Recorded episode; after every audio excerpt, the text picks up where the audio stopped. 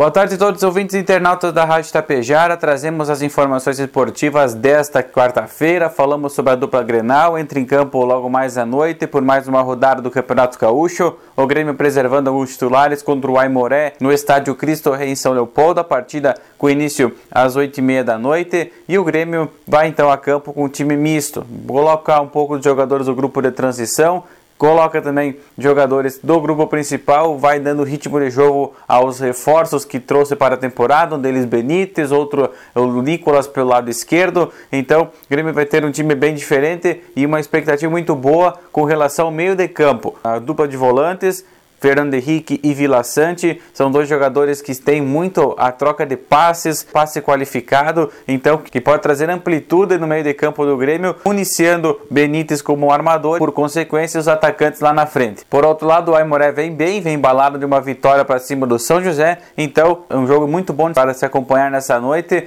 com transmissão na Tapejara FM em Cadeco Gaúcho de Porto Alegre e também pelo Premier. Já o Internacional entra em campo um pouquinho mais tarde, às nove e meia da noite, no estádio Beira Rio, contra o Novo Hamburgo. O jogo que o Colorado tenta, depois de uma derrota frente ao Ipiranga, recuperar essa sequência de vitórias. O técnico Alexandre Medina vai ter algumas mudanças, algumas peças para colocar em campo nessa noite. Entre eles, Tyson, que retorna de lesão, Johnny, que retornou da seleção dos Estados Unidos. Então, são jogadores aí de pontualidade que podem também auxiliar essa formação colorada contra o Novo Hamburgo e voltar ao caminho das vitórias. Pelo lado do Novo Hamburgo, o Novo Hamburgo não terá o técnico. Fabiano Dait pediu demissão, então tem o time com auxiliar técnico agora interino comandando a equipe o Novo Hamburgo, então já não vem numa sequência muito boa o Novo Hamburgo e pegar o Internacional sem um treinador dentro do Beira-Rio vai ser uma situação complicada com certeza. Jogo às nove e meia da noite com transmissão também da Tapejara FM em cadeia com a Gaúcha de Porto Alegre e a partida também